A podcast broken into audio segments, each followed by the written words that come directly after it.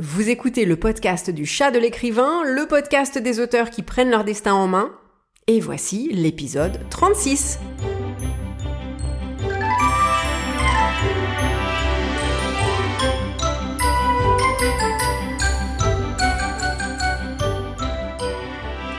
Vous rêvez de vivre de votre plume? Alors détendez-vous, libérez votre imagination et découvrez ce qui est possible. C'est l'heure du podcast du chat de l'écrivain, présenté pour vous par l'auteur de la série best-seller 16, Caroline Vermal.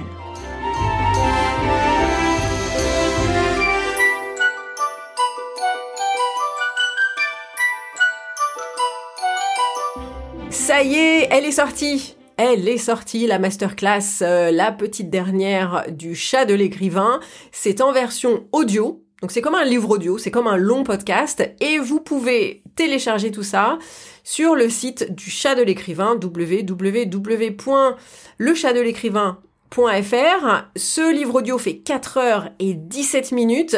Et pour les 5 prochains jours, pour fêter le lancement de cette masterclass complètement inédite, de cette petite dernière du chat d'écrivain, euh, eh bien je fais une super promotion, euh, donc bah n'hésitez pas, voilà, euh, n'hésitez pas à en profiter. Alors je vais vous faire une confidence, au départ, cet audiobook là, c'était pas du tout mais pas du tout supposé faire 4h30.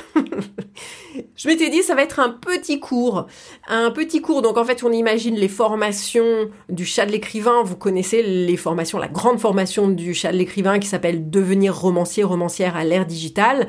Euh, là pour l'instant, le niveau 1 est disponible. Donc c'est vraiment pour apprendre à publier votre livre euh, avec les outils de la nouvelle auto-édition digitale. Bref, donc il, y il y aura aussi le niveau 2, niveau 3 et niveau 4 avant la fin de l'année, je travaille dessus. Bref, on imagine ce grand programme du chat de l'écrivain euh, comme le, plat de, résistance, on va dire. Euh, et ce que je voulais, c'était que euh, je voulais un petit cours qui soit un peu comme un apéro, un amuse-bouche, euh, avant justement ce grand plat de résistance euh, qui est la, la, grande formation du chat. Et puis forcément, ça ne s'est pas passé comme je l'avais prévu. Donc finalement, ce petit amuse-bouche, il est absolument énorme. Hein Encore une fois, 4h30. Euh, C'était à peu près 4 fois, ou au moins 8 fois euh, de plus que ce que j'avais prévu. En fait, c'est parce que ça vient d'une question toute bête, c'est qu'on me demande souvent, mais comment ça marche euh, cette nouvelle auto-édition là dont tout le monde parle dans le podcast, c'est absolument génial, on s'épanouit, on réalise des rêves d'enfant sans avoir à demander la permission à personne, ça a l'air un peu trop beau pour être vrai, alors que l'idée qu'on s'en fait au départ, euh, c'est souvent soit que c'est un espèce d'ersatz de la tradition, de l'édition traditionnelle, euh, que ça essaye de s'adapter à la chaîne du livre, mais qu'on fait pas les choses euh, pareilles, euh, que c'est un peu des fois des raccourcis. Bref, en fait, c'est c'est toujours un petit peu euh, en orbite autour de la chaîne du livre traditionnel, c'est toujours un peu voilà en relation avec elle et puis forcément c'est moins bien. Et donc ça c'est vrai que souvent on m'a demandé mais comment est-ce que ça marche? Et alors, moi, je, avec les cours du chat de l'écrivain, je fais des tutoriels. Donc vraiment, euh, dans euh, devenir romancière à l'ère digitale, eh bien, euh, je je fais des vidéos où là, je vous montre ce qu'il y a sur mon écran. Donc on apprend à publier un livre avec la nouvelle auto-édition et là, je vous montre clic par clic par clic, tout ce que vous avez à faire, c'est de suivre mes clics pour publier votre livre. Mais voilà, c'est très bien, on dit voilà, c'est très bien, je suis sûre que ça marche très bien, et effectivement, ça marche très bien, mais je pense qu'il y a un changement de paradigme qui n'a pas été fait, et euh, parce qu'on se dit, bon, ça c'est mon plan B. Voilà, donc là, euh, j'ai un rêve d'écriture, j'ai un manuscrit, et je vais l'envoyer à des éditeurs, et si ça ne marche pas, mon plan B, oui, effectivement, ça sera l'auto-édition sur Amazon, comme les auteurs et les autrices du podcast. Et même beaucoup des auteurs qui se sont publiés sur Amazon KDP ou sur Kobo ou sur enfin voilà toutes ces nouvelles plateformes d'auto-édition digitale, eh bien même un grand nombre se disent toujours bon bah grâce à ça je vais essayer de d'aller euh, grappiller un petit peu euh, tout ce que je peux et de trouver un petit peu ma place dans la chaîne du livre. Et moi ce que je dis depuis pas mal de temps, mais c'est vrai que j'avais pas forcément euh, je m'étais pas forcément rendu compte à quel point c'était fondamental justement et c'était important dans la réussite d'un d'un auteur et d'une autrice dans la nouvelle l'auto-édition, c'est que il faut arrêter de penser comme ça. Il faut arrêter de se dire qu'il y a une seule chaîne du livre et puis nous, euh, on est un petit peu à la périphérie et puis euh, et puis on grappille ce qu'on peut. Non, non, on est dans une nouvelle chaîne du livre. Donc pour que s'opère ce changement de paradigme, il a fallu expliquer la mécanique de la chaîne du livre. Donc vraiment de la conception d'un manuscrit euh, dans la tête de l'auteur jusqu'à un lecteur qui justement lit ce livre. Euh, pour justement que tout le monde comprenne à quel point c'est différent, je trouvais ça intéressant de voilà de mettre les deux chaînes l'une à côté de l'autre et de voir voilà vous connaissez ou en tout cas vous pensez connaître les euh, les maillons de la chaîne traditionnelle du livre, du point de vue de l'auteur. Maintenant, regardons ces maillons-là qui finalement n'ont absolument rien à voir. Ils sont pas, c'est pas les mêmes. Ils sont pas liés pareil. Ils sont pas connectés pareil. Euh, il y en a qui manquent. Il y en a d'autres qui sont complètement nouveaux. Euh, bref, en tout cas, il a fallu expliquer comment ça, tout, ça, ça fonctionne vraiment la mécanique euh, et ensuite, je me suis rendu compte que c'est aussi un développement dans le temps, c'est une espèce de grande histoire qui a commencé euh, il y a un petit peu plus de dix ans. Et comment est-ce que au départ c'était vraiment une idée, une plateforme, euh, un bout de technologie, et comment en dix ans c'est devenu une chaîne du livre qui est complète. Et c'est-à-dire, quand je dis qu'elle est complète, ça, veut dire qu'elle est performante, ça veut dire qu'elle est indépendante, et ça veut dire qu'elle elle, n'a rien à envier, euh, encore une fois, du, point de vue de l'auteur, elle n'a rien à envier à la chaîne traditionnelle du livre. Donc forcément, comme c'est un tout petit peu controversé ce que j'avance, eh bien, il a fallu vous donner des preuves. Donc là, je suis vraiment euh, allée chercher dans mon expérience de, de, productrice euh, et autrice de documentaires scientifiques, vraiment pour vous expliquer, voilà, pas à pas comment ça comment ça marche et vous donner une vue d'ensemble de cette mécanique. Et justement, c'est vous allez à la fin de cette masterclass, au bout des quatre heures, vous allez comprendre exactement pourquoi je dis ce que je dis depuis euh, deux ans dans le chat de l'écrivain et puis depuis quatre ans dans le privé avec mes copains auteurs. Et donc d'exposer cette mécanique euh, dans son détail, de donner les preuves de son, de son existence avec des sources, etc.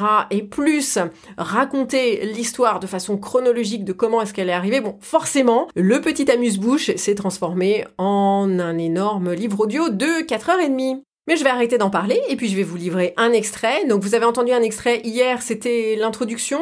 Je vous ai dit que il était divisé en quatre grandes parties, c'est les quatre piliers du métier d'auteur. L'extrait d'aujourd'hui concerne la partie publiée. Alors publier, c'est vraiment la partie visible de la chaîne du livre, c'est vraiment euh, ce qui l'a fait marcher, c'est euh, donc vous prenez un manuscrit euh, qui sort du traitement de texte d'un auteur et puis comment est-ce qu'il arrive dans un point de vente, donc juste avant d'arriver au lecteur. Voilà, donc vraiment de A à Z.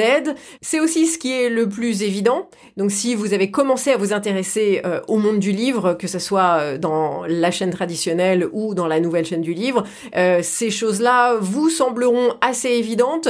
Euh, les gros gros changements de paradigme, c'est surtout pour les parties d'après. Mais d'un autre côté, dans cette partie publiée, il, il y a peut-être des choses qui vous surprendront. C'est parti pour l'extrait.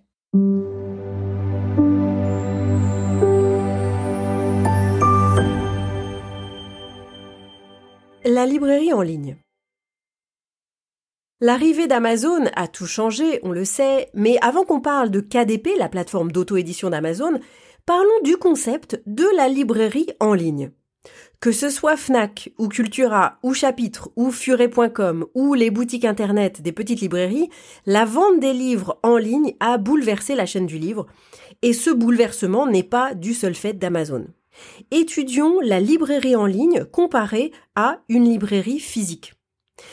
D'abord, ce qu'elles ont en commun, c'est le prix. En France, le prix du livre est unique, conformément à la loi Langue. Un livre coûte le même prix qu'il soit en ligne sur Amazon ou dans votre librairie de quartier ou dans les rayons de votre supermarché local. C'est encadré par la loi. La grande différence pour les lecteurs clients, c'est bien sûr qu'ils peuvent acheter leur livre à n'importe quelle heure et le faire livrer chez eux. Et cela on va le voir plus tard, cela change les comportements de façon bien plus profondément qu'on ne le pense. Mais la plus grande différence pour l'industrie du livre est ailleurs. Une boutique en ligne propose des e-books, des livres au format numérique, à lire sur des liseuses électroniques. Qu'est-ce que ça veut dire? Cela veut dire que le livre est dématérialisé. Ça veut dire aussi que c'est un livre qui ne prend pas de place. Donc, les étagères virtuelles des librairies en ligne sont illimitées. Et ça, c'est révolutionnaire. Pourquoi? Parce que le destin d'un livre est souvent déterminé non pas par son mérite littéraire, mais par un problème d'espace. Un des défis de la chaîne du livre traditionnel et de ses livres papier, c'est cette réalité. Chaque année, environ 45 000 nouveaux titres sont publiés par les maisons d'édition en France. Et cela n'inclut pas les réimpressions qui font monter ce total à 60 000 titres. Non, il s'agit de 45 000 nouveautés. Pour comprendre ce chiffre, imaginez que chaque jour de l'année, il y a 123 nouveaux livres qui naissent et qui doivent trouver leur place en librairie. Et les étagères des librairies, particulièrement les tables et les présentoirs où l'on installe les nouveautés, les best-sellers, là où les lecteurs sont les plus à même de les voir, eh bien cet espace est limité. Cela signifie qu'un nouveau livre, qui arrive à trouver sa place dans cet espace grâce au travail de l'éditeur, du diffuseur, du distributeur et du libraire, eh bien ce livre a seulement un temps limité pour convaincre les lecteurs et mériter sa place, avant d'être remplacé dans cet espace visible par les autres nouveautés qui sont en compétition constante pour cette place de choix. Cela signifie aussi que la fenêtre de promotion d'un livre est très courte. Dans le temps, on disait trois mois. Je pense que cette fenêtre aujourd'hui est plus proche des deux mois. À l'issue des deux ou trois mois, la fenêtre se referme et scelle le destin de l'ouvrage pratiquement pour toujours, sauf éventuellement si on le ressort au format poche, mais l'ironie est que pour qu'un livre sorte en poche, il faut a priori qu'il ait d'abord fait ses preuves en brochet. Si les ventes de ce livre n'ont pas décollé dans ces deux ou trois mois, s'il n'a pas trouvé ses lecteurs et convaincu le libraire qu'il vaut le coup d'être recommandé ou poussé un peu plus, alors il sera relégué dans des espaces moins visibles avant d'être renvoyé chez l'éditeur pour faire de la place aux autres. C'est un peu la loi de la jungle, mais c'est inévitable quand les places sont limitées. La révolution amorcée par les e-books vendus dans les librairies en ligne, c'est qu'on n'a plus ce problème-là. Les places sont illimitées. Mais la révolution a été plutôt douce en France, contrairement aux États-Unis, parce que l'arrivée des e-books a créé une vaguelette plutôt qu'un raz-de-marée. L'adoption de la lecture en numérique a été très limitée malgré la multiplication des liseuses. Donc pendant longtemps, il semblait que le papier était toujours roi. Donc pour transformer durablement la chaîne du livre, il fallait une autre innovation que l'introduction des e-books et des librairies en ligne. Elle est arrivée, c'est l'impression à la demande. L'impression à la demande.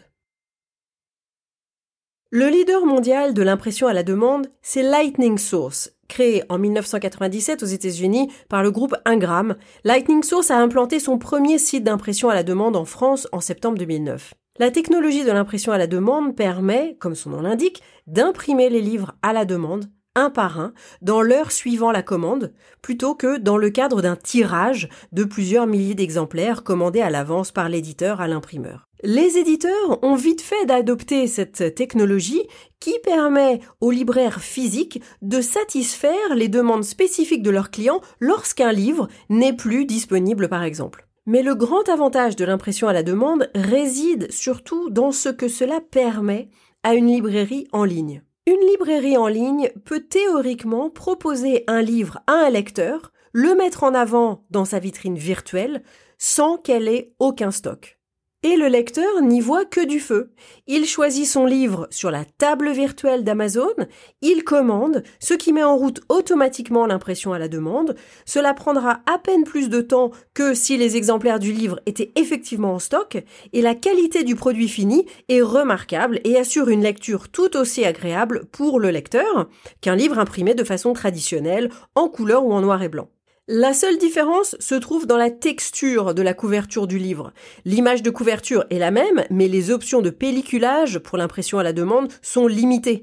Donc euh, pas de vernis sélectif, de gaufrage, d'embossage ou de dorure. Mais les couvertures rigides sont désormais possibles et les options s'élargissent. Et comme je l'ai dit, à l'intérieur du livre lui-même, je défie un lecteur lambda de détecter que c'est un ouvrage imprimé à la demande et pas de façon traditionnelle. Finalement, pour moi personnellement, le seul bémol, c'est que quelle que soit la méthode d'impression, il y a toujours inévitablement des ratés, des anomalies d'impression qui arrivent de temps à autre.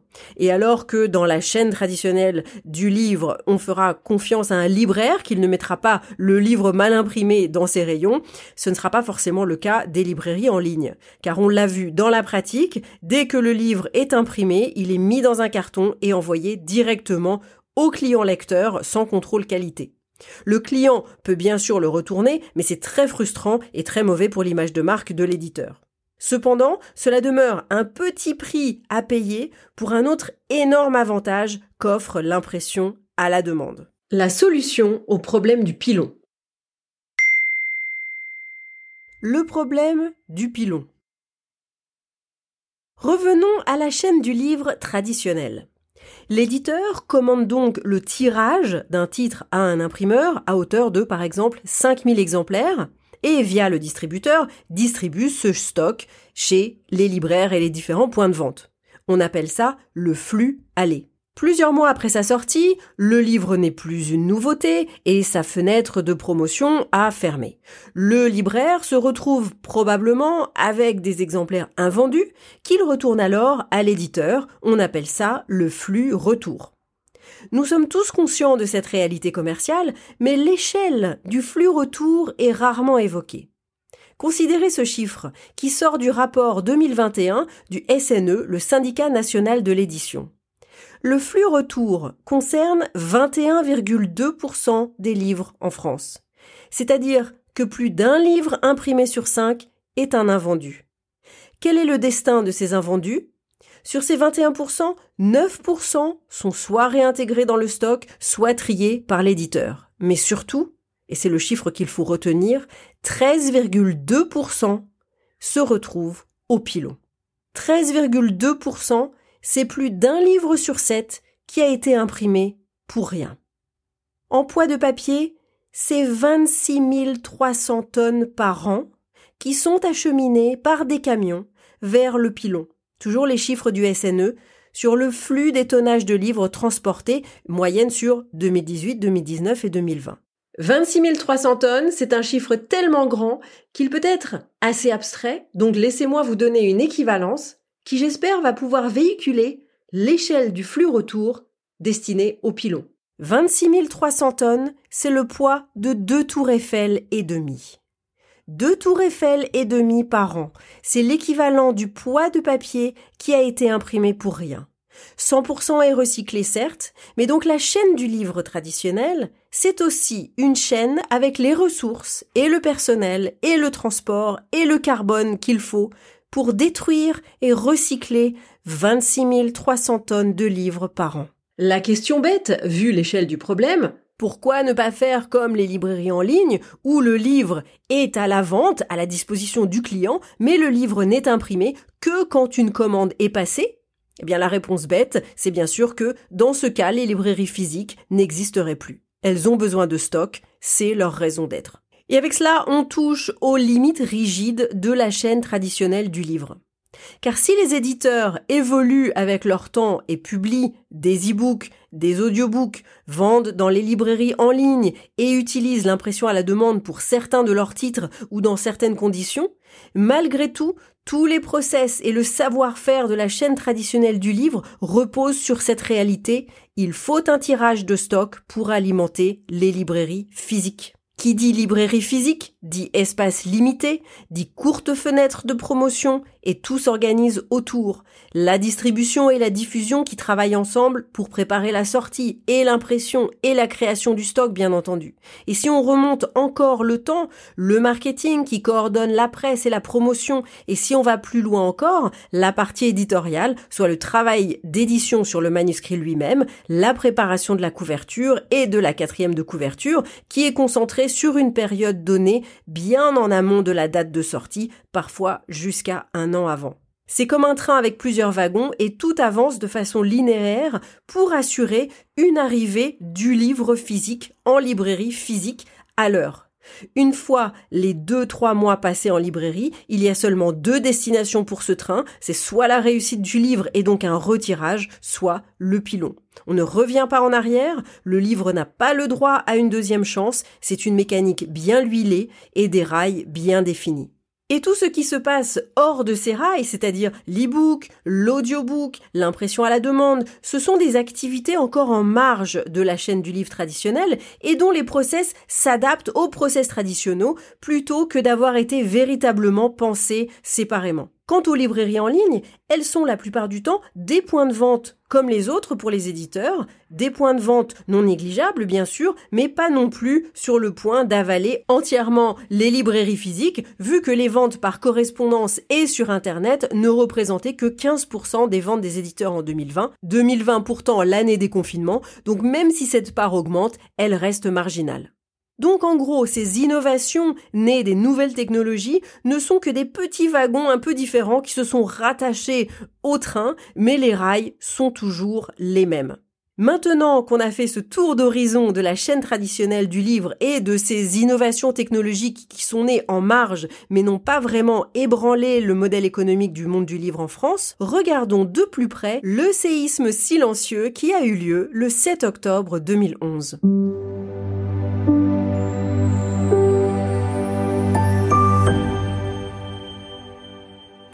Ah ah, qu'est-ce qui s'est passé le 7 octobre 2011 eh oui, euh, je suis romancière après tout. Je ne suis pas contre un petit cliffhanger ici ou là, même dans un audiobook euh, sur la nouvelle chaîne du livre. En tout cas, vous connaîtrez la réponse si vous téléchargez euh, cet audiobook, la nouvelle chaîne du livre. C'est sur le site du chat de l'écrivain, www.lechatdelécrivain.fr. Et je vous rappelle qu'il y a une super promotion à l'occasion de ce lancement jusqu'au 2 août à minuit. À bientôt